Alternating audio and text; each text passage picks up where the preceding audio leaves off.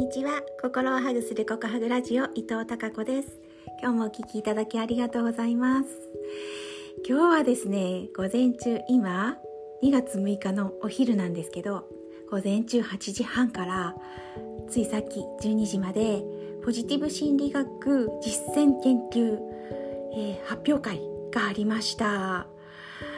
そこでうわーすごい楽しかったんです。楽しい気持ちをこのまま録音したいなと思って今ここハグラジオの録録画を始めま録音を始めました。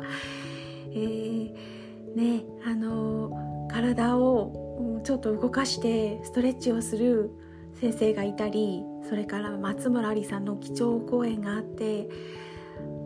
最初聞いていたんだけどあのその後控えていた発表の、まあ、そのお部屋に行かないといけなかったりしたので後ほどその辺はアリさんのお話はじっくりと録画アーカイブで、えー、見させていただこうと思ったのでもう自分の練習に入りましてそう途中で断念して、えー、練習をしてからお部屋に入ったわけなんですけど私はね子どもの心を育む大人の関わり方え、地域を対象とした多世代へのポジティブ心理学講座この実践を発表実践事例を発表しました、えー、10分間の発表だったので本当にあっという間だったんですけど盛りだくさんでねあのお伝えしたいことはまだまだあったとはいえそう10分の中で何を伝えられるかっていう練習にもなりましてうーんあのー、そう私はその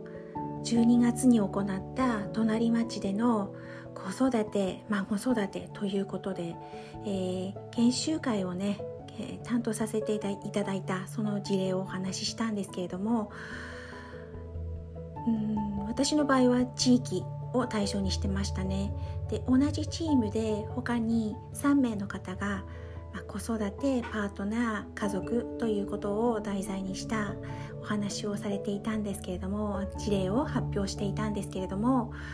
自分のね、えーと、お子さんとの関わりそしてそのお子さんとのやり取りからうんちょっと不登校気味な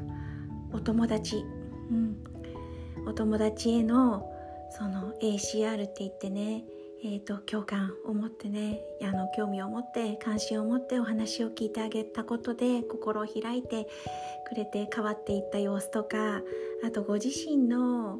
うん、お子さんが所属する学校での PTA 活動にポジティブ心理学 PTA 研修会などにポジティブ心理学を、えー、お伝えしていく機会を設けていたりとか、ね、本当にポジティブ心理学って多様な分野で活用できることがものすごく多くって可能性と希望をとっても感じた回でした。私は子育て分野で発表したのでこの後録画で、うん、他のチームのね教育とか企業組織とか当に他のチームの発表を聞くのもとっても楽しみだしアリさんの基調講演をもう一度最初から聞き直す。見直すのもとっても大あの楽しみにしています。まずはあ終わりましたというところでご報告とこのウキウキワクワクした希望がたくさん